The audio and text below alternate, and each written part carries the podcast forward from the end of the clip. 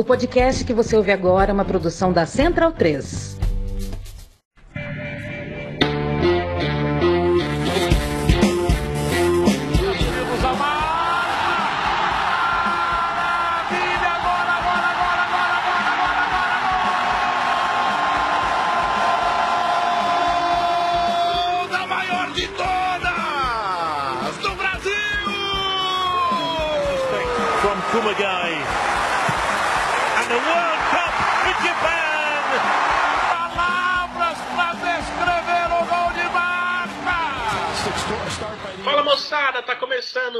Edição do podcast do Planeta Futebol Feminino aqui na Central 3, edição número 60. Sim, chegamos a 60 edições deste podcast.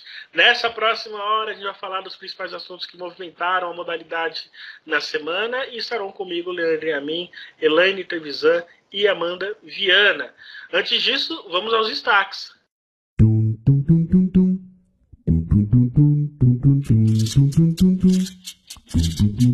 Com premiação milionária, a Paulistão Feminino foi anunciado nesta semana.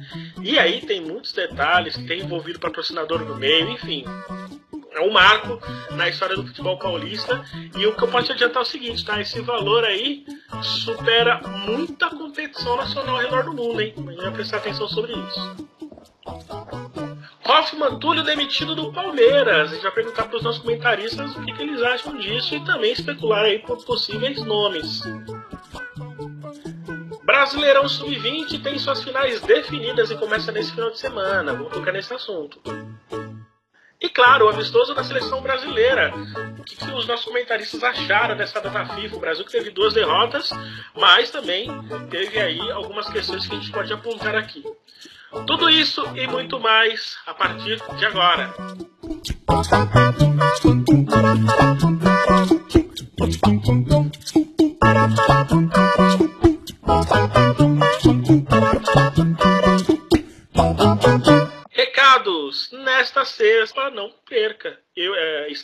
Da Euro às 8 da noite lá no canal do YouTube do Planeta Futebol Feminino. Nessa semana eu, Amanda Viane e Thais Viviane vamos fazer as nossas seleções, além de dar alguns destaques do que aconteceu no futebol europeu, é, falando aí das mudanças na Espanha, que teve sua escalação, mas acabou mudando de última hora, e também alguns outros destaques é, nessa semana. E também, toda terça, às 8 horas, o PFF Debate, que terá mais edições durante as competições de meio de ano. Então fiquem ligados, porque a gente está falando do Super Júlio. Super Júlio é a cobertura total do PFF em relação a todas estas competições. Fechado? E também, neste final de semana, tem episódio novo do Na Cara do Gol, uh, da Amanda Viana, falando sobre a estreia dos Estados Unidos e também do torneio da CONCACAF, que começa nesta segunda-feira. Quanta informação no PFF, não deixa de seguir o Super Júlio. Está valendo agora a partir do início desse mês, segunda-feira, a nossa equipe toda movimentada em passar informações sobre essas competições. Fechado? Bom dia, boa tarde, boa noite, a nossa narradora de Libertadores, narradora de Eurocopa. A mulher está imparável, como já dizia outros. Bom dia, boa tarde, boa noite, Elane Trevisan, tudo bem? Parabéns pela sua conquista. Obrigada, Rafa. Bom dia, boa tarde, boa noite. Rafa, Amanda, Leandra, todo mundo que está nos ouvindo. É, nossa, eu fiquei super feliz de ser escalada para esse jogo. Foi uma experiência incrível. E ainda temos euro, né? Temos euro chegando por aí e estou animadona. Tá certo, parabéns mais uma vez. É, Amanda Viana, bom dia, boa tarde, boa noite. A gente que. É impressionante, eu estou falando mais com a Amanda Viana do que com a minha mãe. Tudo bem, Amanda? Que loucura, hein, Rafa? Tudo bem? É, bom dia, boa tarde, boa noite para você, para os nossos ouvintes, para o Leandro, para a Elaine. É, parabenizar a Elaine, né? Não é para qualquer um narrar Libertadores e em loco ainda. Em loco, né? Verdade. Uma loucura. E, ó, Super Júlio tá chegando. O, bi, o bicho tá pegando, é muita competição, muito jogo, mas também muita, muita informação e estaremos aí para tentar cobrir isso tudo e levar para a galera. Show de bola. E a gente está falando da Elaine, né? Parabéns para a Duda também, Duda Gonçalves, que também foi, foi repórter né, dos jogos, fez seu jogo em loco também, que foi o jogo do Atlético Mineiro. Um beijão para ela. Meu querido Leandro e a mim, bom dia, boa tarde, boa noite para você, tudo bem? Meu querido Rafa, bom dia, boa tarde, boa noite para você, para todo mundo que nos ouve, Elaine, Amanda. É, sabe, o Rafa, eu morando em Maceió é, já há mais de um ano, eu aqui desenvolvi uma nova paixão para minha vida, que é o nado. Também na piscina, mas principalmente o nado no mar. É, foi uma, uma, uma bomba de alegria essa descoberta para minha saúde mental, para a saúde do meu corpo. É, quer me ver em paz é quando eu estou lá no fundão do mar, nadando. Dito isso, uh, chorei de alegria praticamente quando nadei meus primeiros 150 metros. Quando consigo nadar 200 metros é uma conquista. Aí vem a Ana Marcela Cunha e nada 25 quilômetros em águas abertas. É... E conquista, e assim, cinco vezes isso para ser campeã mundial, né? É isso, é isso. Vamos saudar a Ana Marcela, pentacampeã mundial, 25 quilômetros de águas abertas. Pentacampeã só nas conquistas são 100 quilômetros de nado em águas abertas, se você somar as cinco provas. É, dá sim para discutir se ela é a maior mulher da história do esporte brasileiro acho justo, inclusive ela deu um depoimento muito interessante, né? Falando que na internet o pessoal falando que ela é o Pelé das águas, o Pelé, o Ayrton Senna das águas. Quando ela disse que não, gente, cada um tem sua história, eu quero ter a minha. E ela falou no sentido de enaltecer sim. Acho que a Ana Marcela tem que ser ídolo, assim como o Senna foi, assim como o Pelé foi. É, a gente tem que ressignificar essa questão de ídolos e enaltecer cada vez mais ídolos como Ana Marcela, é, atletas que, que fazem do nosso esporte ele ser tão potente, tão histórico, apesar de tudo, né, Leandro? Apesar das dificuldades que a gente tem, a gente tem tantos nomes gigantescos é, em nível mundial e históricos também. Concordo plenamente com você. É exatamente isso. Concordo plenamente com você e fiquei feliz também. Ana Marcela ela é, eu gosto muito quando ela dá entrevistas, né? Ela é muito clara naquilo que ela sente. Ela, ela fala num tom é, bastante, é, com bastante propriedade, que para alguns desavisados isso soa como arrogância. Eu discordo totalmente. Isso soa como alguém que sabe do que está falando, que tem segurança do que está falando, e enfim, ela merece merece tudo e esse título, assim, pentacampeão mundial, ser campeão mundial uma vez de qualquer coisa já é algo surreal, já é algo absurdo. Ser penta não é para qualquer um, então parabéns também, belo registro, Leandro. Vamos ao primeiro destaque delícia dessa notícia. O Paulistão Feminino terá a maior premiação da modalidade. O campeão receberá um milhão e os prêmios chegarão a 2,6 milhões de reais, um recorde total no futebol feminino no Brasil quando se trata de estados. E vôlei, viu? É maior do que muito, mas muito campeonato nacional ao redor do mundo. Os detalhes da competição foram definidos em conselho técnico realizado na última terça-feira, dia 28, com representantes das 12 equipes. A premiação, como eu disse, né, ao todo serão, será de 2,6 milhões, sendo que um milhão para a equipe e 500 mil para vice, além de todos os clubes participantes é, receberão em cotas de TV e também de premiação é, e cotas comerciais também. O aumento é de 1.757% em relação a 2021, quando foram pagos aos clubes 140 mil para o campeão e 90, é, perdão, quando foram pagos 140 mil, 90 mil para o campeão e 50 mil para o vice. Além disso, os clubes não terão nenhum custo de operação e produção do campeonato, como por exemplo arbitragem, é, ambulância, polícia, enfim, como acontecia até o ano passado.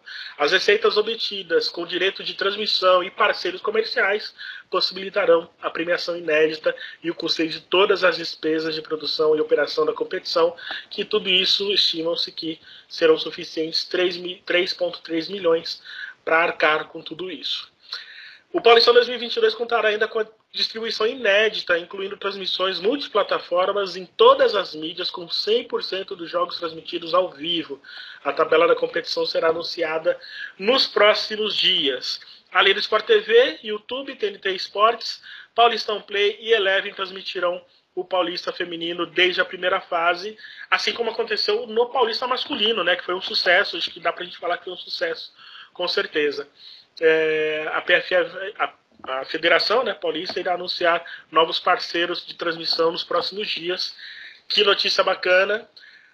Elaine, você que já trabalhou tanto com o futebol paulista, é um marco, né? Não dá para falar que não seja um marco. É um valor que é muito, muito grande, né? É, se já é grande para equipes de primeira linha, imagine para equipes como o São Bernardo que está voltando, o Pinda que vai disputar, é, o que mais? Taubaté, enfim, todas essas equipes tradicionais do futebol paulista. Rafa, é o que você falou, é uma coisa que a gente tem que comemorar. Quando você fala esse número, que o aumento é de 1.757% em relação à edição do ano passado, ou seja, é a última temporada, a gente subiu 1.757%, ou seja, é uma super conquista, e eu acho que é muito justo, né? Toda vez que a gente vai falar de Paulistão, a gente sempre coloca aqui como a competição com maior nível técnico do país. É, muitas vezes até batendo aí no brasileiro. A gente tem um brasileiro cada vez mais forte, é uma competição nacional, é a elite do nacional, mas realmente esse estadual ele chama muita atenção. Vou passar aqui as duas equipes, ó, que, que vão estar na competição desse ano: Corinthians, São Paulo, Palmeiras, Santos, Ferroviária, Red Bull Bragantino, Portuguesa, voltando, hein?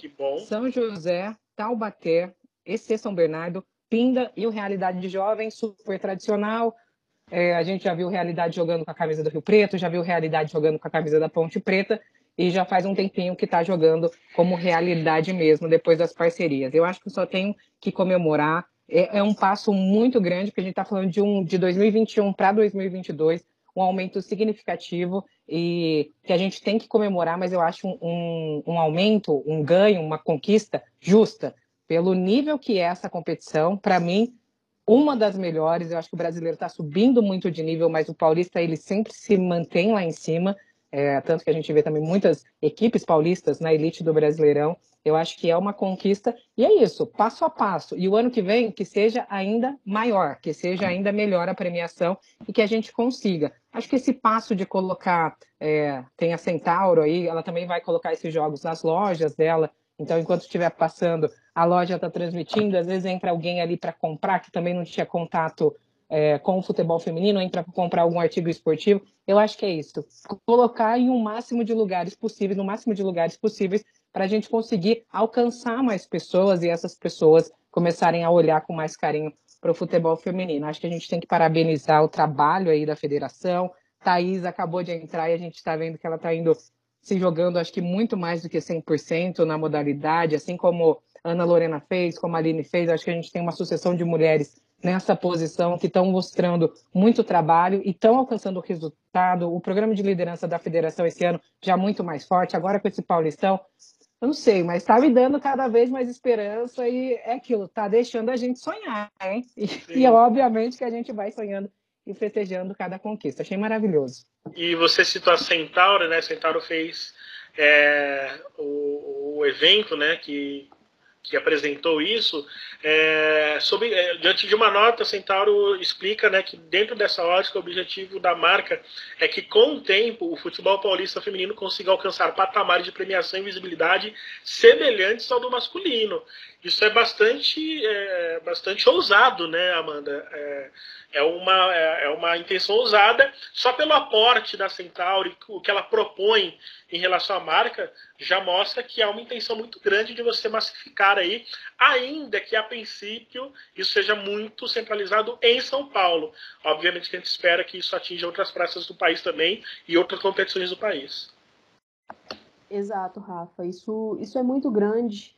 E assim, é, se a Centauro está apostando no, no, Campeonato Paulista, é porque a Centauro viu que, que é um campeonato que, que vai render frutos para ela, né? Eu acho que o, o, a gente vê aí é, nesse último ano o, o aumento de, de patrocínios no, no, futebol feminino, estamos vendo aí no Paulistão, tem o Brasileirão como exemplo, tivemos ali a Supercopa, e, e eu acho que é as marcas compreenderem que é a, a, o futebol feminino rende dinheiro. Se você souber ali como colocar essa grana, como fazer os anúncios, o público que você está atingindo, é uma modalidade muito lucrativa e fico muito feliz aí com, com esse aumento de premiação.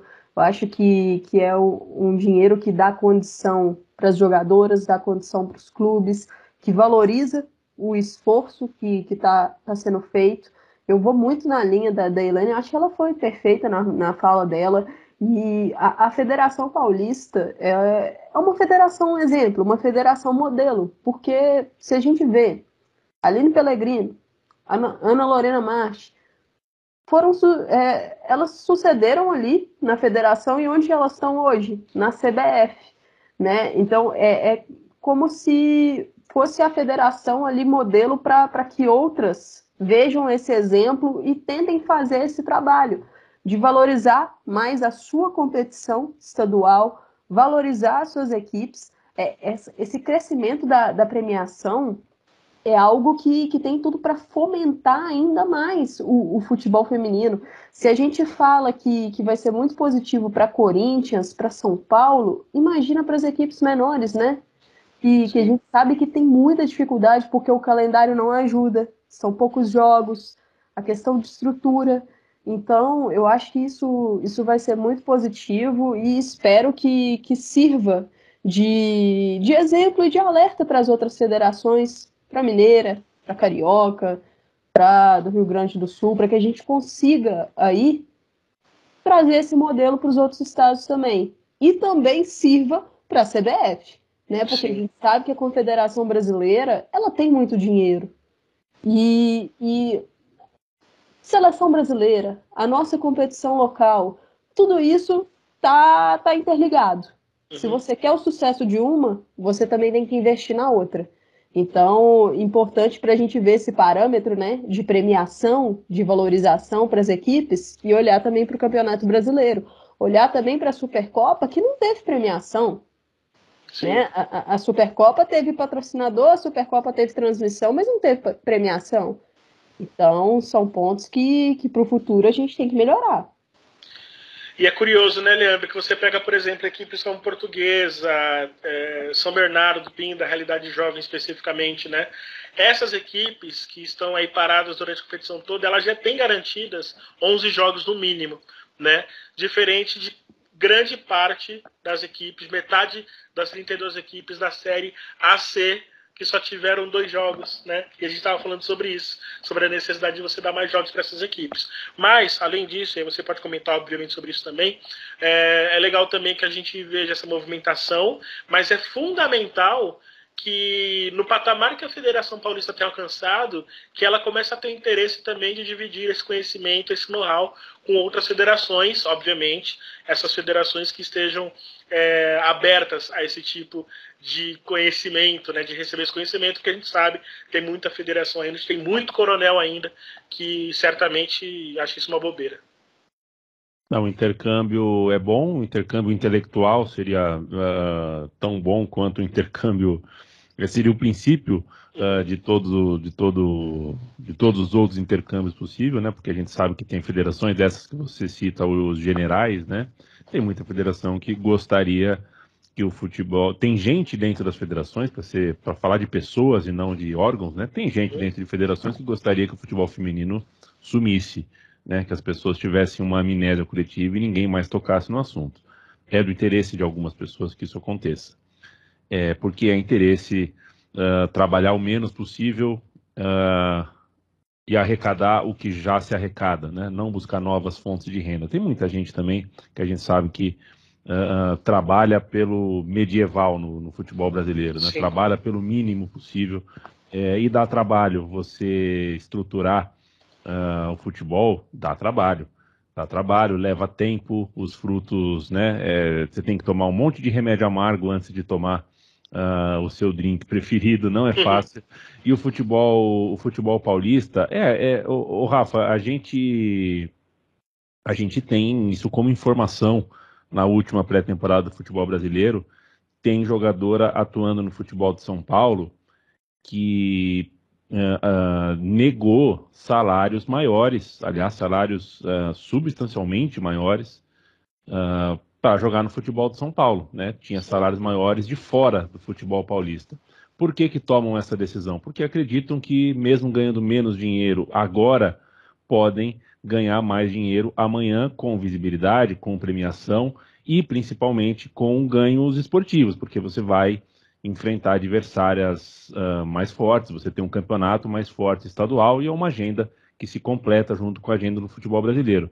É ótimo, é uma maravilha de notícia para o futebol paulista, mas a tendência é que uh, com, com isso o futebol de São Paulo se distancia ainda mais de, de outros estados, dos outros estados do futebol brasileiro. E aí é um trabalho mais árduo para o futebol gaúcho continuar com Inter e Grêmio na cola aí sendo competitivos, para o futebol carioca se estabelecer de vez, para o futebol mineiro, que tem os projetos uh, chegando na elite agora, com o Atlético, com, com o Cruzeiro, é, e com muito curioso para ver como que a SAF vai se comportar no Cruzeiro e tudo mais.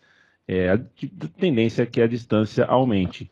E é isso, né, Rafa? Você tem a opção do intercâmbio ou tem a opção é, do não intercâmbio, da competi competitividade nociva entre interestadual, onde um estado faz tudo certo, outros estados dormem no ponto e quando vem já está tarde demais.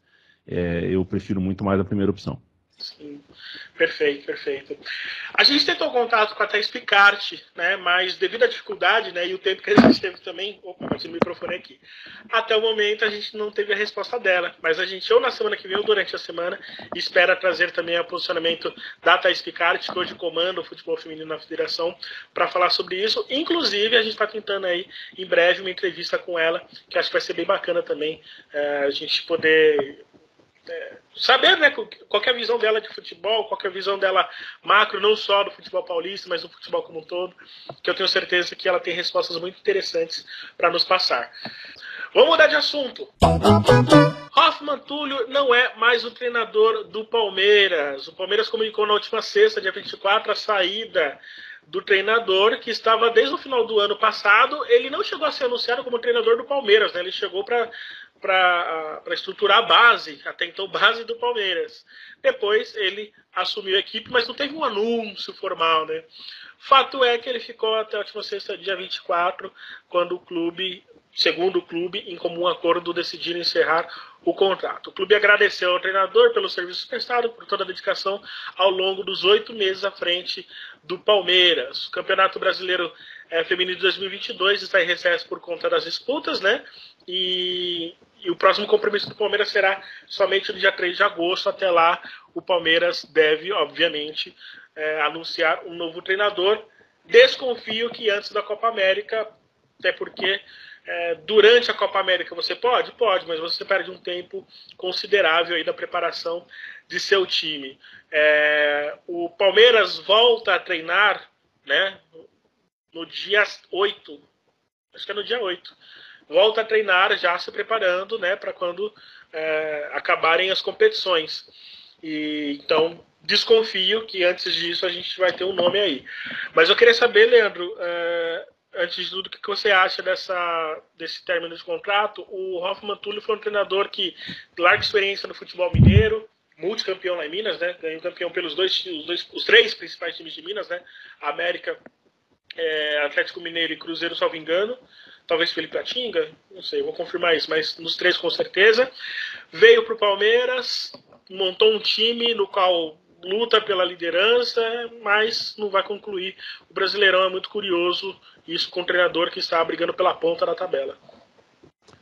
O, o Rafa, você lembra que quando o Hoffman chegou, uh, não ficou claro para o público, para a gente, se ele tinha chegado para o time principal ou se ele ia compor o sub-20 e temporariamente ia cuidar do time de cima, ficou um pouco confuso a, a chegada e ficou um pouco misteriosa é, a saída. Quanto à chegada, deve ter sido um problema de comunicação, que foi rapidamente uh, resolvido, sem problema. Quanto à saída, a gente vai ficar com essa, com essa questão. A gente sabe que o futebol tem os seus códigos de vestiário, seus códigos do dia a dia uh, e alguma coisa, ao que parece, aconteceu no relacionamento.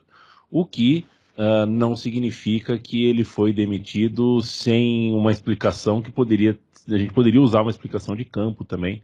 Eu acho que Palmeiras e Corinthians, a palavra que eu tenho para dizer para os dois elencos e para os dois times, é, decepcionam no Campeonato Brasileiro. Na minha opinião, O Palmeiras está um passo atrás do ano passado, o Corinthians dois ou três passos atrás em relação ao ano passado.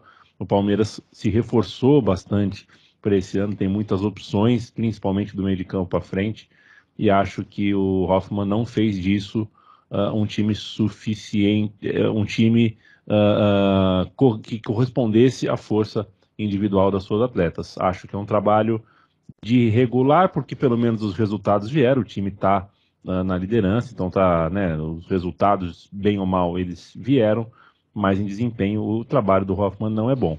Não foi bom. E a gente, enfim, uh, continua atento. Eu acho que uh, quando a gente fala de código de vestiário, que pode ter acontecido para a queda do Hoffman, a gente sempre tende a, de repente, buscar algum tipo de história que não é técnica, né, que não é de dia a dia de futebol. Problemas de relacionamento são sempre são sempre delicados para se, para se tratar, porque algumas coisas não, é, não são para sair do vestiário mesmo. A gente não tem que saber de tudo, é, mas a gente tenta.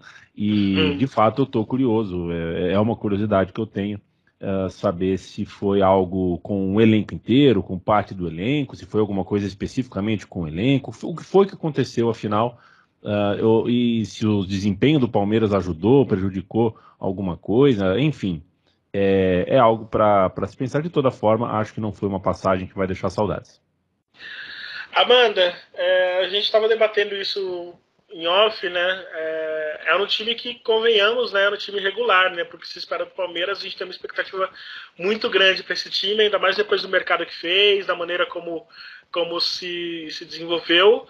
Esses dias até estava ganhando, conseguiu sua primeira vitória diante do Corinthians, o que mostra aí os novos rumos mas também bastante discutível aí a atuação do Rafa Mantulho nesse período, né? Olha, Rafa, é, a gente está num campeonato brasileiro que é, muita, é uma montanha russa, né? Muita oscilação entre as equipes e o Palmeiras também se enquadra nisso. É, é capaz de fazer uma partida como fez contra o Corinthians, intensidade, ligado o tempo todo, aproveitando ali é, o, o, o que o adversário estava te dando e também evitando, ne tentando neutralizar o adversário, mas faz uma partida seguinte contra o São Paulo irreconhecível, lento, com é, displicência, muitas imprecisões. Então isso mostra ali a, o, o Palmeiras, né? Um trabalho que estava tendo dificuldade de mostrar ali a performance. Os resultados estavam vindo, acompanho a opinião do Leandro, os resultados estavam vindo, mas o desempenho dentro de campo era um desempenho questionável. Eu acho que o Palmeiras estava é, começando a crescer no campeonato, na minha visão. Tinham coisas boas ali, principalmente quando, quando eu cito a, a opção pela Carol Baiana, eu acho que a entrada dela no time, pela característica, potencializou a Bia. Mas a gente via problemas de defesa, de transição defensiva. Acho que a defesa do Palmeiras, o sistema defensivo do Palmeiras era algo que é, deixava a desejar, na minha visão. Só que eu acho também que tem uma questão de montagem de elenco, né? Eu acho desde, desde o início, antes do campeonato começar, eu já tocava no ponto que esse elenco do Palmeiras, ele teve falhas na sua montagem. Traz reforços interessantes, mas tinham falhas ali, como profundidade defensiva, é, poderia ter mais jogadoras de lado de campo, mais incisivas. Né? Eu acho que, que a Chu é uma opção de velocidade, mas falta, falta mais profundidade nesse sentido. Então, é, eu acho que o trabalho, para mim, poderia ter tido um teto maior, porque é um elenco qualificado, mas é um elenco que também tem seus problemas. Eu fiquei surpresa com a demissão, não estava esperando. Principalmente porque é o líder e estava indo para esse período de pausa, né? É um período que a gente pensa vai ter mais tempo de treinar com boa parte das suas atletas, lógico, alguns desfalques, como Bia, como Agostina, por causa da Copa América, mas vai ter boa parte das suas atletas, então era um momento de evolução. Mas é o que o Leandro citou, assim, eu não sei o, o motivo exato tal, então fica até difícil discutir assim. Se, se for um motivo técnico, eu entendo que o desempenho estava a desejar. Mas eu acho. Não sei. Eu acho que se, se o motivo for apenas técnico, me pega de surpresa essa demissão. E aí é ver possível substituto, né? Eu acho que a gente não tem um mercado tão aquecido de treinadores assim, e o Palmeiras liderando. Eu acho que a tendência é que o Palmeiras seja sim o primeiro colocado nesse campeonato. E aí é um mata-mata complicado para a equipe, que no, na edição de 2021, é, acho que chegou à final? Chegou, mas decepcionou na minha visão. Foi um mata-mata muito complicado para o Palmeiras. Então agora, sendo líder, tendo aí um elenco que tem com peças de qualidade, Bia jogará o mata-mata, a pressão vai aumentar e aumenta a responsabilidade na escolha desse treinador ou treinadora para substituir o Hoffman.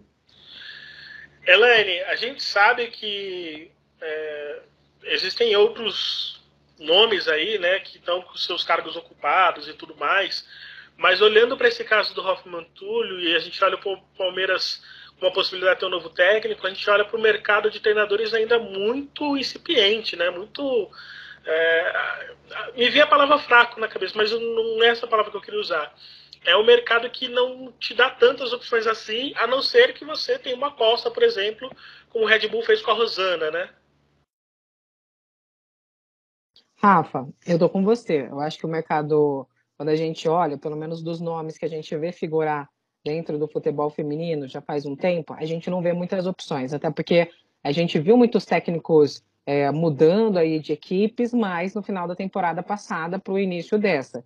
A gente tem que lembrar, vocês falaram muito bem, o Hoffman chega para a base e assume o time principal. É, aí joga, jogou a Supercopa do Brasil, jogou Ladies Cup, 13 jogos agora do Brasileiro. Concordo com a Amanda e com o Leandro. Quando a gente olha o Palmeiras, pelo elenco que, que montou, a gente esperava uma força maior mas no papel são 10 vitórias, um empate e duas derrotas em 13 jogos. Então, resultados bem positivos, mas de fato, quando a gente vê o Palmeiras em campo, é um time que se espera mais, né? A gente lembra muito do Palmeiras no ano passado, a questão primeiro semestre e segundo semestre. Primeiro semestre foi aquele Palmeiras que conseguiu é, ir muito bem, e depois no segundo tem uma queda. Então, acho que eu já fico pensando também nessa questão para esse ano é, que talvez não tenha demonstrado todo o futebol que se espera pela equipe, pelas peças que tem, mas é o primeiro colocado. E agora tem esse segundo semestre. Esse tempo que a gente tem de intervalo, é, data FIFA e tem a Copa América, é um tempo muito precioso para quem está pensando já no segundo semestre, para quem está pensando em permanecer, ir para os mata-matas do, do brasileiro, entrar num paulista muito forte. Então a gente tem que começar a olhar para o mercado, Palmeiras, né, tem que começar a olhar para o mercado e pensar nessa substituição muito rápido. Eu acho muito difícil, é, Rafa, ter, se tomar uma decisão assim, de liberar o seu técnico, né, é, uhum. segundo ali a nota do Palmeiras, em comum acordo, sem você ter um nome já em vista. É, acho muito, seria muito amador, muito displicente você, né, é, encerrar um contrato com, com um técnico sem pensar em outro nome. Só que eu, o tempo está passando. Eu achei que, como pegou, me pegou de surpresa essa notícia, eu pensei, poxa, na semana que vem já vai ter um técnico sendo anunciado novo aí para assumir o Palmeiras, até para fazer esse trabalho nessa intervalo, nessa, nessa pausa que a gente tem. Eu, sinceramente, quando olho, não consigo te falar em nomes. Eu tenho alguns nomes na cabeça, mas não apostaria em nenhum. Olha, acho que só pode ser esse. Ainda olho para esse mercado preocupada, né? Lembrando que e também o Palmeiras ele faz, né? A gente ter várias lembranças. Então a gente pensa primeiro segundo semestre do ano passado e eu também penso, lembra do Palmeiras quando o Palmeiras conquistou o acesso da 2 para 3? Ele teve a mesma postura, né? Quase, porque a Ana Lúcia conquista o acesso, aí para a próxima fase, que é para ver quem vai ser o campeão da 2, demite a técnica. Então, a, é, é, é, a gente tem que pensar com cuidado também de, de como o Palmeiras vai tratar com isso, porque é um time que está muito bem no brasileiro. Tem uma pontuação ali, a torcida acompanhando um, pouco mais, é um time que se confia muito e precisa mostrar mais em campo, apesar dos resultados, precisa mostrar mais em campo. Fico preocupada, Rafa. Eu não, não, não consigo pensar num nome e por isso mesmo essa preocupação do que você ressaltou. Não vejo um mercado tão recheado. Sim. É, na semana passada, quando a gente deu a notícia, né, é, a gente tinha explicado, falado sobre a notícia, a gente chegou ao nome de Jorge Barcelos, que poderia ser um possível substituto. Jorge Barcelos atualmente está no Famalicão de Portugal, é, continua como treinador lá, mas prontamente a diretoria do Palmeiras negou, falou que não, não seria esse nome, é, e a gente descartou. No entanto, a gente está monitorando a situação dele em Portugal. Por quê? Se não é para o Palmeiras, para algum clube brasileiro, o Jorge Barcelos pode estar voltando, né? E a gente está monitorando isso. Eu, honestamente, e aí não é informação, é puro feeling, tá? Eu não descartaria nesse momento uma pequena possibilidade que seja de Jorge Barcelos estar na mira do Palmeiras, né? Mas isso virar informação, são outros 500, a gente vai continuar acompanhando e, obviamente... Oi, pode falar, Leandro. Não, por favor, termina. Por favor. Não, é, não só, só, explicar que a gente vai continuar acompanhando o Planeta Futebol Feminino, estamos apurando isso, se é Jorge Barcelos ou se é qualquer outro nome, a gente vai atrás disso para levar para vocês em primeira mão. Pode falar, Leandro. Uma última observação é o Palmeiras demite o Hoffman Túlio quando termina a agenda e começa esse recesso para a Copa América e tudo mais.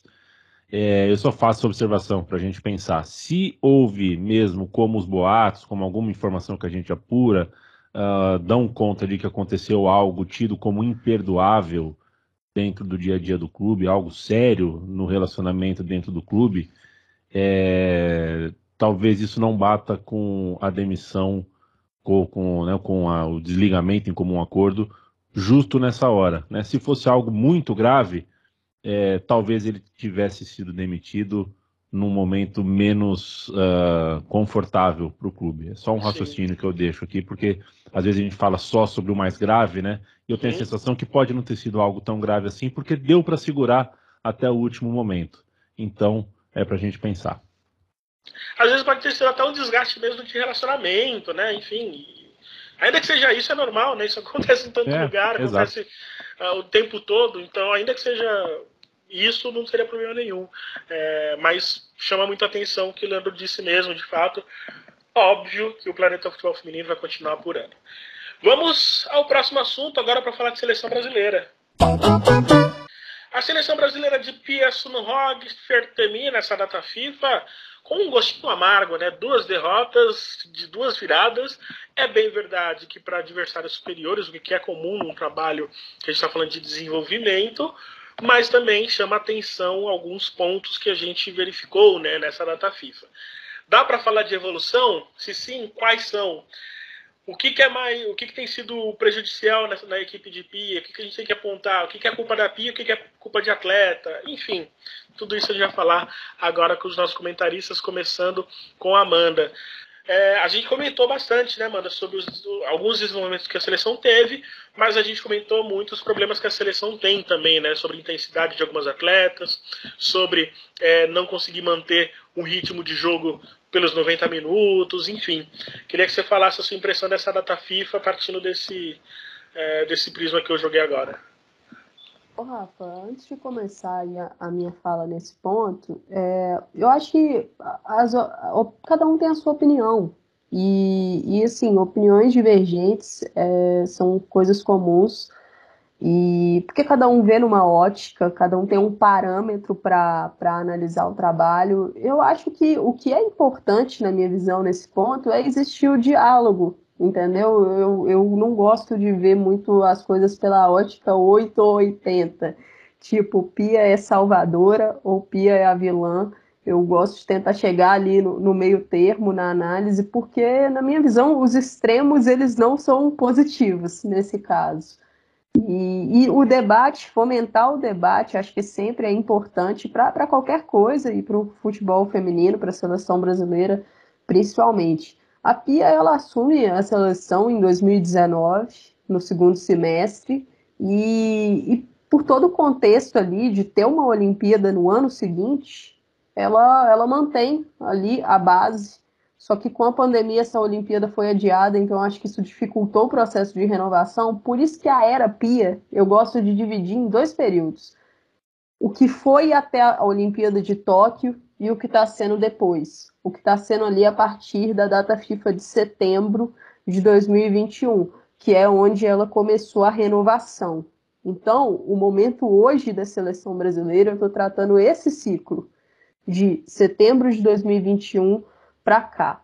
É, eu acho que, que a seleção evoluiu, sim, com, com a Pia nesse período. Acho que ela está trazendo aí no, novas jogadoras. É, tínhamos antes uma, uma equipe até a Olimpíada, ela troca várias atletas e com isso acaba perdendo a espinha dorsal é, da equipe e são muitas mudanças, é, muitos problemas também em convocações, tendo que trocar jogadoras lesionadas.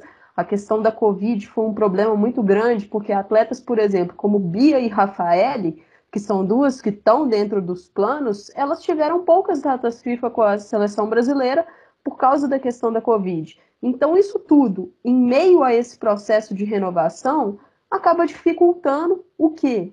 O entrosamento da equipe, a formação, a o encontro ali de uma equipe ideal titular. E você toca no ponto da, da intensidade, além disso que eu citei, e, e dessa diferença de clube e seleção em tempo de encontro, período de treinamento, intervalo de um jogo a outro para fazer um treino e não ser só o regenerativo, né? Isso tudo dificulta.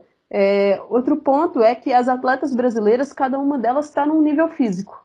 Nível físico, eu digo, de, de preparo e ritmo de jogo. Por quê? Temos atletas de Brasileirão e NWSL que estão em meio de temporada, temos atletas de equipes europeias, que cada uma terminou a temporada num ponto, então elas estão no fim de temporada. Acho que isso tudo acabou tendo seu impacto nessa última data FIFA. É, os resultados não foram positivos, isso é verdade, mas eu consegui enxergar ali algumas evoluções. Evolução de uma partida para outra. Eu acho que o, no ponto de vista defensivo, o Brasil teve muitos problemas contra a Dinamarca. E isso aí, para mim, é um, um, problema coletivo, é um problema da comissão técnica e das jogadoras, porque se a Debinha fala na entrevista depois que tudo que a Pia falou que a Dinamarca ia fazer, a Dinamarca fez, mas as atletas não conseguiram executar, eu acho que esse problema de execução não é só das atletas, eu acho que a comissão técnica também tem o seu dedo nisso, por mais que não, não seja a comissão técnica que está lá entrando em campo e jogando a bola, mas talvez criar estratégias para que os atletas consigam melhorar isso, entendeu? Só que eu vi uma evolução grande de uma partida para outra, porque ali o primeiro tempo da seleção contra a Suécia, para mim foi muito bom pelo grau de desafio, o patamar que as suecas se encontram hoje. Eu, eu acho que, que o Brasil impôs muita dificuldade para a Suécia naquele primeiro tempo. E com uma equipe que, na minha visão, é perto do que a Pia imagina ali como, como titular. Por quê? Coloca Ari Borges, que estava voltando de lesão, então só tem 45 minutos ali para dar o máximo, mas eu acho que a Ari deu o máximo dela ali naquele momento, foi uma jogadora que taticamente foi bem. Luana e Angelina de novo, como volantes, né? Elas que só haviam jogado por uma oportunidade juntas, que foi no jogo contra a França. Então, eu acho importante isso, de, de colocar e ver que dá para ter um, um, um, resultado de performance legal, que foi o que eu vi no primeiro tempo. A seleção brasileira continua perdendo muitos gols, desperdiçando muitas chances. Mas isso aí é algo que, que vai do individual das atletas, de aprimorar essa tomada de decisão no terço final, essas conclusões, mas também eu acho que vai da comissão técnica de tentar formas para corrigir isso. Só que um ponto para mim que me preocupa muito e na Copa América a gente vai precisar de ver uma evolução nisso. Sofreu um gol. Não pode desabar do jeito que vai, vem desabando. E aí, eu acho que ficar falando assim, ah, as jogadoras brasileiras é, oscilam muito numa partida tal, mas isso vem sendo recorrente. Acho que cabe à comissão técnica, cabe à PIA tentar ali variações a seleção sofreu um gol, muda alguma coisa para não acontecer isso. Então, eu acho que a gente está num período de que essa oscilação é natural pela, pelas atletas jovens, por muitas delas não terem é, experiência em nível internacional nesse grau de dificuldade, equipes top 10, top 15 de enfrentamento, é, o tempo de trabalho. Então, eu acho que na Copa América tendo mais tempo junto ali de treinamento, aí eu, eu quero ver uma melhora nisso, no entrosamento, na química não só com, mas sem a bola também. Né? Eu acho que a gente pode cobrar uma evolução maior, até porque o, o nível de adversários não vai ser top 10, top 15. Né? Mas eu, eu vi sim uma, uma evolução nesses amistosos, por mais que o, o resultado não tenha sido positivo. Sim, e Elaine, a gente até que ponto, né? A gente estava falando do caso aí da, da Bia, da Duda, né? Que não foram bem, por exemplo, da questão da falta de intensidade, né? E aí alguém pode chegar e falar assim, tá, mas isso não é culpa da treinadora? Enfim, até que ponto é culpa da treinadora e até que ponto é uma responsabilidade da atleta isso, né? Como que a gente mede isso? Então, Rafa, acho perigoso a gente né, apontar o dedo, ó, é culpa desse, é culpa daquele.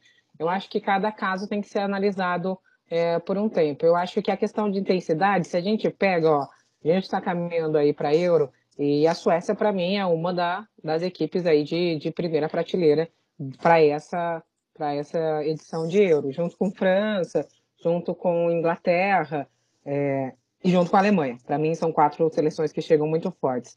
E quando eu olho a escalação da, da Suécia, eu vejo atletas que eu tô narrando sempre na Women's Super League, que para mim é um dos campeonatos com um nível mais alto ali de intensidade, de, de, de técnica, de físico, enfim. Mas quando a gente pensa no, nas jogadoras do Brasil, acho que a Amanda colocou pontos interessantes.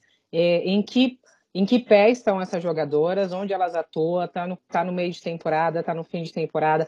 Essas jogadoras passaram recentemente por alguma restrição, seja por quarentena ou não, por causa da Covid, ou alguma lesão, estavam 100%, e daí chegam para a pia. Eu acho que a questão da técnica é observar essas jogadoras, ver em que nível elas estão, é, até que ponto elas aguentam, e colocar o tempo que ela acha que elas podem render o máximo possível.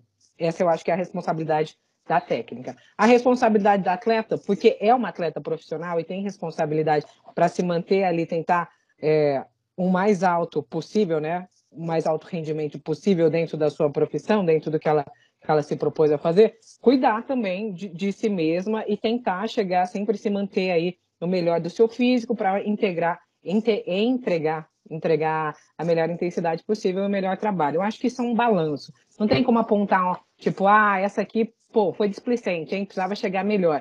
Ou a técnica, a culpa é da técnica, que não puxou um pouco mais. Acho que a gente tem que, que balancear. Eu acho que é um conjunto aí de ações que tem que ser bem entendido. Acho que as jogadoras, elas têm que procurar dar o melhor possível e a técnica tem que entender.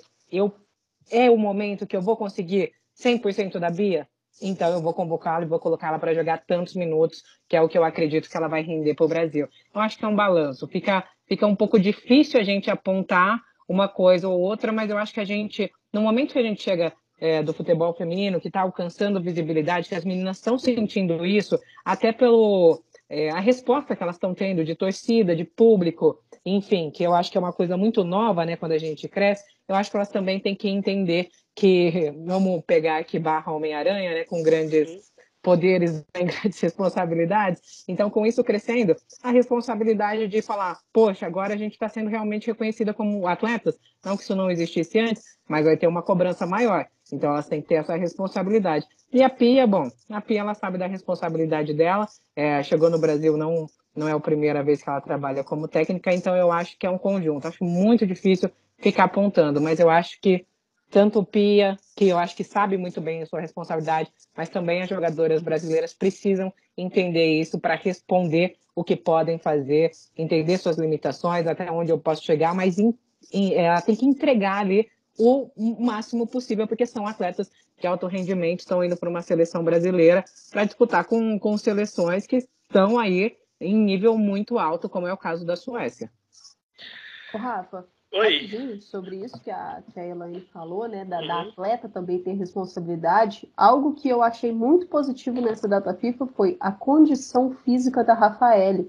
A Rafaele, ela se lesionou em fevereiro, teve pouquíssimos minutos no Arsenal, não, não me lembro se foi ainda no final de fevereiro ou em março, mas ela está há muito tempo sem jogar e, e ela chegou numa condição aí que, pelo tempo dela sem jogar, conseguiu mostrar boa parte das qualidades dela, o alto nível ali contra a Suécia, para mim ela fazendo uma partida nota 10 até as falhas ali no, no, lance do gol, mas só destacar né, é, essa condição física que, que ela chegou, porque ela é uma atleta, que ela se cuida muito. Então, achei bem positivo, chamou minha atenção. É bom, bom é, você citar isso. Leandro, como que você avalia aí, sei lá, talvez numa perspectiva de 0 a 10, essa última data FIFA? Eu pergunto isso porque a gente, eu honestamente, eu tenho uma, uma opinião conflitante, né? Entre o otimismo de ver uma evolução e o pessimismo de ver como essas derrotas aconteceram. Eu converso que eu estou conflitante em relação a isso. O que, que você acha? Eu é, eu, dou, eu também tenho conflitos, porque. E aí a gente tem, é, de fato, né, ouvi atentamente o que, a, o, o que vocês estão comentando, o que você falou, Rafa também, Amanda, Elaine, e as redes sociais, e os amigos e amigas em comum. Estou prestando muita atenção no que se fala sobre, porque a gente está no momento, de fato, em que o ambiente de crítica é, é, é, é colocado. Uh, junto de muitos contextos outros. E a gente tem um desafio aí, que é o de. Uh, somos brasileiros, né? Brasileiros e brasileiras, e a gente tem a tendência a não ter uh, muita trava na hora de olhar uma tabela de Copa do Mundo, uma tabela de campeonato. A gente acha que a gente pode chegar e ganhar as coisas e ser campeão de tudo. Nos últimos anos, a gente foi convidado no futebol feminino a a um lugar de resignação, a um lugar de humildade, a um lugar de entender que a gente hoje não né, não está perto de uma final de Copa do Mundo, não senhor e não senhora. Isso posto, é, eu tenho críticas à seleção, eu acho que a seleção pós-Olimpíada a gente já está dando uma já está dando, a gente já sinalizou para a Pia que entendeu que são dois trabalhos diferentes. Um deles acabou em Tóquio, o outro começa agora, a renovação existe. É, mas acho que isso não significa que o time esteja, por causa disso, é, jogando o que dá para jogar. Eu acho que está jogando menos do que pode jogar. Eu acho um pouco confuso o sistema de marcação. Eu acho que as duas linhas de quatro as jogadoras que jogam abertas nessa linha do meio de campo, elas são pouco influentes no ataque, elas são pouco influentes na defesa. Entre linhas é uma festa, né? Quem recebe a bola entre a linha de meio campo e a linha de defesa se movimenta como quer. Eu acho que tem pouco encaixe na nossa marcação, a marcação frouxa. E com a bola, eu acho que o time busca muito linha de fundo, aquela coisa de ter uma dupla de ataque para buscar a bola em velocidade, para apostar corrida e para linha de fundo, desafiar a linha de impedimento, muito lançamento é, também me incomoda porque falta um pouco, eu acho que falta um pouco de, de variedade. É, agora, é aquela coisa, né, Rafa? É, se eu falar para você que a seleção brasileira, vou, vou, dar um exemplo radical, tá? Seleção brasileira de hóquei no gelo, ela vai jogar mal, claro que ela vai jogar mal. A seleção uh, de Madagascar de futebol vai jogar mal, né? Ela vai jogar mal. Só que a gente tem como explicar por quê. Porque no Brasil não tem hockey no gelo, porque em Madagascar não se pratica praticamente futebol. A gente tem como explicar as coisas. Mas o fato de explicar as coisas não faz com que uh, um conceito universal de jogar bem e jogar mal possa ser desmontado. Eu acho que a seleção brasileira tem como uh, ter mais encaixe de marcação, mais repertório ofensivo, um pouco mais de, de inteligência coletiva um pouco mais de, de, de carinho pela bola, de, de, cuidado mesmo com a bola, posse de bola da seleção brasileira, me parece. Uh, me parece numa questão estética, não falo é, é uma coisa feia, mas não é questão estética. Ela, ela é. O Brasil rifa muito a bola, o Brasil tem, muitas vezes tem espaço nas partidas, não essas duas só agora, como são adversários muito fortes. É, dá para entender o Brasil pegar menos na bola, quando pegar, fazer, uh, ter, ter fases ofensivas mais curtas e mais. Uh, enfim, a gente está pressionado por um time superior. Mas é o que eu quero ver na, na Copa América, porque aí é, é, muda, é, é a contraparte, né? A gente vai ver na Copa América a seleção brasileira é a mais forte. Vai mostrar, uh, né? Vai mostrar isso em campo? Eu estou interessado em saber, porque isso vai ser para mim determinante para eu dizer se o trabalho da Pia, e aí eu respondo a tua pergunta objetivamente, é nota 6 para 7 ou nota 5 para 4. É, que é essa dúvida que eu tenho no momento. Eu consigo entender os contextos, consigo entender a força dos adversários, mas eu ainda acho que jogar bem é jogar bem, jogar mal é jogar mal, e a seleção brasileira está deixando a desejar em coisas que eu acho que dava para a gente cobrar sim. Tá aí.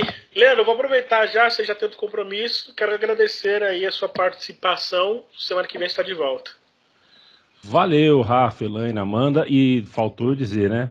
É, todas as críticas que eu possa ter, a seleção brasileira pode deteriorar, piorar o nível de atuação, pode acontecer o que for dentro de campo. Pia até a Copa do Mundo. Ela foi contratada para fazer o ciclo completo Olimpíada Copa do Mundo. Pia até a Copa do Mundo. Eu não consigo conceber a ideia de conversar sobre fritura, sobre troca de técnica. Isso para mim não faz o menor sentido. É, a crítica é normal. Pensar que pode ser um pouquinho melhor, achar que está um pouquinho bom, que está melhorando, é uma coisa. Trocar de processo nesse momento seria um desastre. Beijo para vocês, até semana que vem.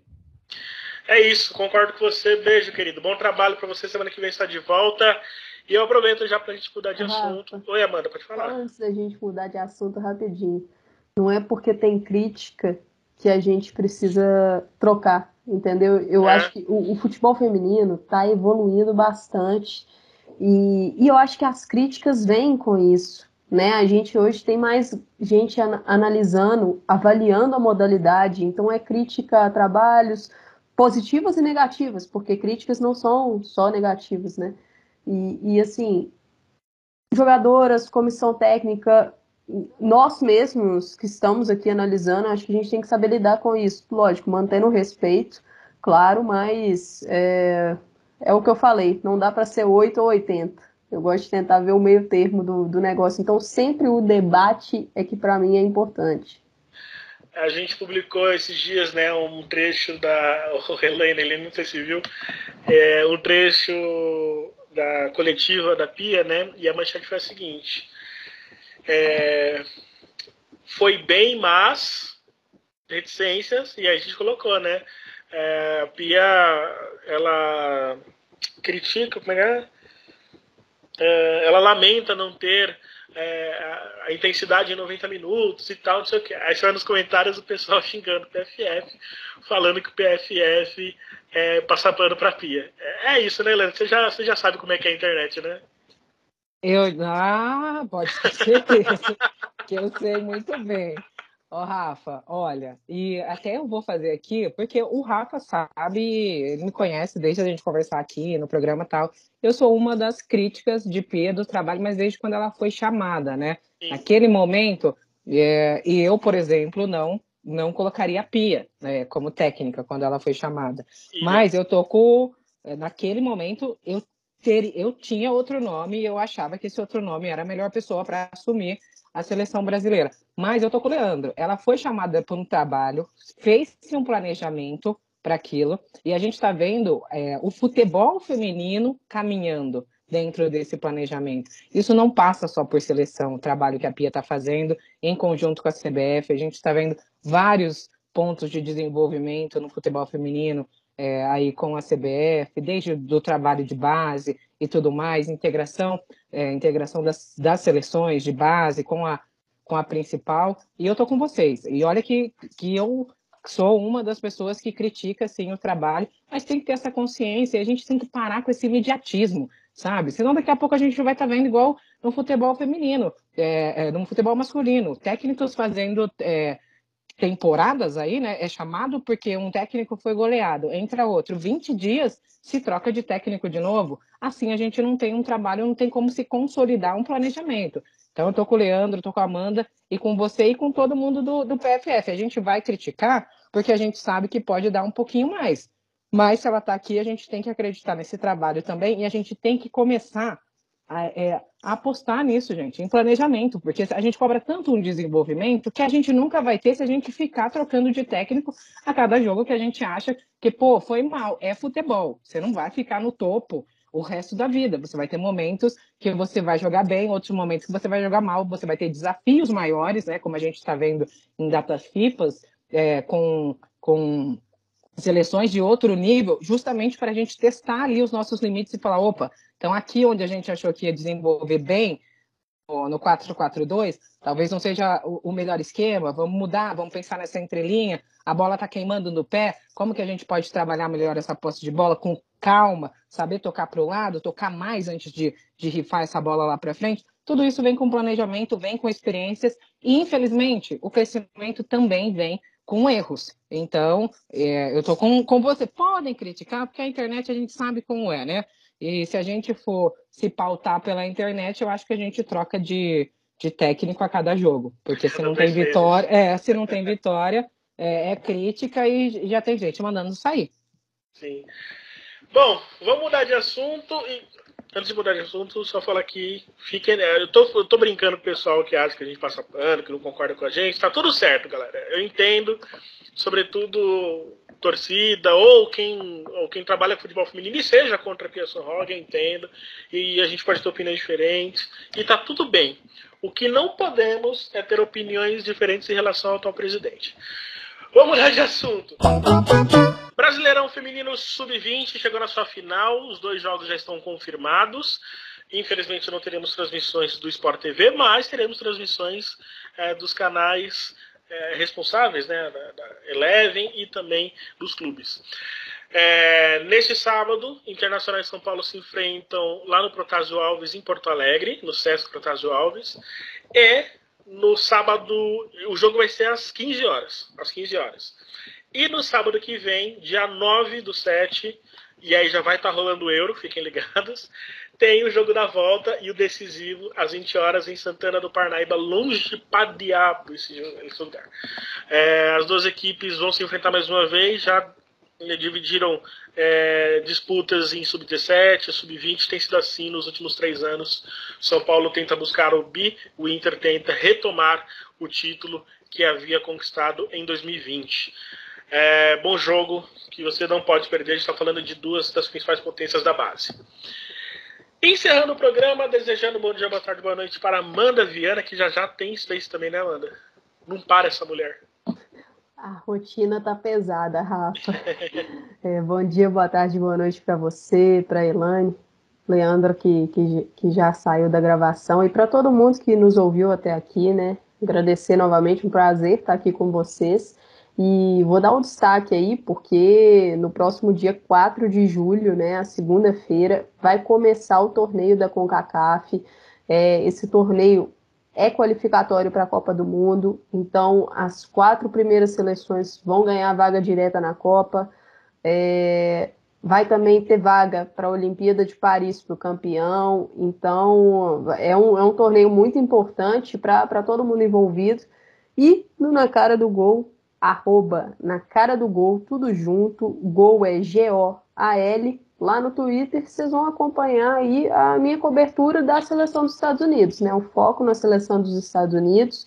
E a seleção estadunidense enfrentou a Colômbia em duas oportunidades nessa data FIFA de junho. Então vai rolar um episódio aí novo do Na Cara do Gol, que vai sair antes desse início da CONCACAF, só fazendo esse balanço da data FIFA e dando aquela expectativa, o que eu espero aí dessa seleção para essa competição, para esse torneio da CONCACAF. Então fiquem ligados, torneio da CONCACAF tem transmissão no Star Plus. Vai estar todo lá no Star Plus. É, não sei se terá algum jogo na, na TV, acho que talvez a Ilane possa informar isso melhor, mas vai ter todos os jogos no Star Plus. Então fiquem ligados e fiquem ligados no Super Júlio aí porque é Euro, é torneio da CONCACAF, é Copa América, vai ter Copa Africana de Nações, então é muita coisa.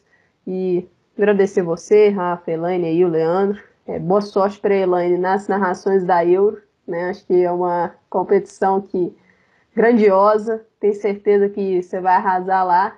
E se tiver mais narração na Libertadores aí também, boa sorte. Então, até mais, pessoal. Já começa semana que vem a Euro, né? Já começa no dia 8. E a gente está preparando uma cobertura muito legal. É, espero que vocês acompanhem também. Elaine, bom dia, boa tarde, boa noite para você. Já passou a sua agenda também. E é isso. Um beijão. Obrigado mais uma vez. Rafa, bom dia, boa tarde, boa noite para você, para o Leandro, que nos deixou um pouquinho mais cedo hoje, para Amanda e para todo mundo que está nos ouvindo. Só é, fazer uma mudança aqui. É dia 6, a gente começa a Euro dia 6, então com Inglaterra e Áustria para abrir Isso, a dia Euro. 6, o que, que eu falei? É, Dia 8. Ah, tá. Dia Mas seis. eu entendo, porque o Rafael, né, ele tá na- nessa agenda louca de Amanda. Eles se juntaram, então, e com CACAF, em Copa Africana das Nações, em Euro, Copa América, super compreensível. É, dia 6, então, esse jogo nos canais lineares é, do, do grupo Disney e também no Star Plus, esse com produção, com narração em, em- português, a gente acompanhar essa estreia e depois todos os outros jogos também no Star Plus. Amanda, tô trabalhando firme aqui para essa CONCACAF W aí também entrar nos canais lineares. Ó, se eu não for demitida de tanto encher o saco do povo, a gente vai conseguindo um- uns joguinhos lá. É, espero também estar presente aí em mais jogos da Libertadores, né? Porque, porque sou dessas mesmo. E estou preparada para a Euro, porque, enfim, é a edição, é a maior até agora. A gente espera que cada edição seja maior, mas essa com certeza é uma edição especial. Nesse fim de semana, tá rolando o Wimbledon, tô lá. Então, sexta-feira tô em duas janelas, no sábado tô também, no domingo tô também. E semana que vem entrando com tudo aí para Euro. Queria agradecer todo mundo, o apoio também de todo mundo nessa Libertadores, do pessoal aqui do planeta, é, de todo mundo que mandou mensagem, incentivando, isso é muito legal. E, e vamos firme aí, falando de muito futebol feminino. E, Rafa, só para completar, jogão esse da base. Se a gente pensar, desde que a base, agora é sub-20, né? Mas desde quando existiu o sub-17, primeira final, Inter e São Paulo. Depois, quando não tinha Inter e São Paulo, ou tivemos Inter, ou tivemos São Paulo, disputando aí com o Fluminense, com o Corinthians, as finais. Então, são duas equipes que já mostram muita força, não de hoje, já faz um tempo, e também acho que é um bom refresco para a gente que está nessa preparação de ver seleção, vai ficar um pouquinho aí é, na pausa do Brasileirão. Temos aí a base e essas meninas já sub-20, tem muita jogando nos times principais. Eu acho que é um bom, são bons jogos para a gente não sentir tanta falta. Também não vamos sentir tanta, né? Porque teremos aí várias seleções no caminho. Beijão, gente, e até a próxima. É isso. E eu sou Rafael Alves, estive diante da, da edição número 60 do programa do PFF. Agradecemos a todos vocês que escutaram a gente, têm escutado. Se você puder, comenta também nas redes sociais sobre o programa o que, que você achou, marca a gente. Se você também puder aí no seu agregador digital favorito, avalie o nosso programa, é importante para a gente saber se a gente está atingindo você de uma maneira legal, tá bom? Com muita informação e opinião também. Lembrando, amanhã, sexta-feira, dia 20, dia 1 de julho, é, você às 8 horas tem o esquenta da Eurocopa comigo, Rafael Alves, Amanda Viane e Thaís Viviane também. Fechado? E toda terça-feira o PFF debate às 20, debatendo tudo que acontece no futebol feminino. Agora terão mais edições a partir de julho, ok? Então é isso, galera. Sou Rafael Alves, mais um programa que teve a produção da Central 3. Voltaremos semana que vem. Espero que vocês fiquem bem e até a próxima. Tchau!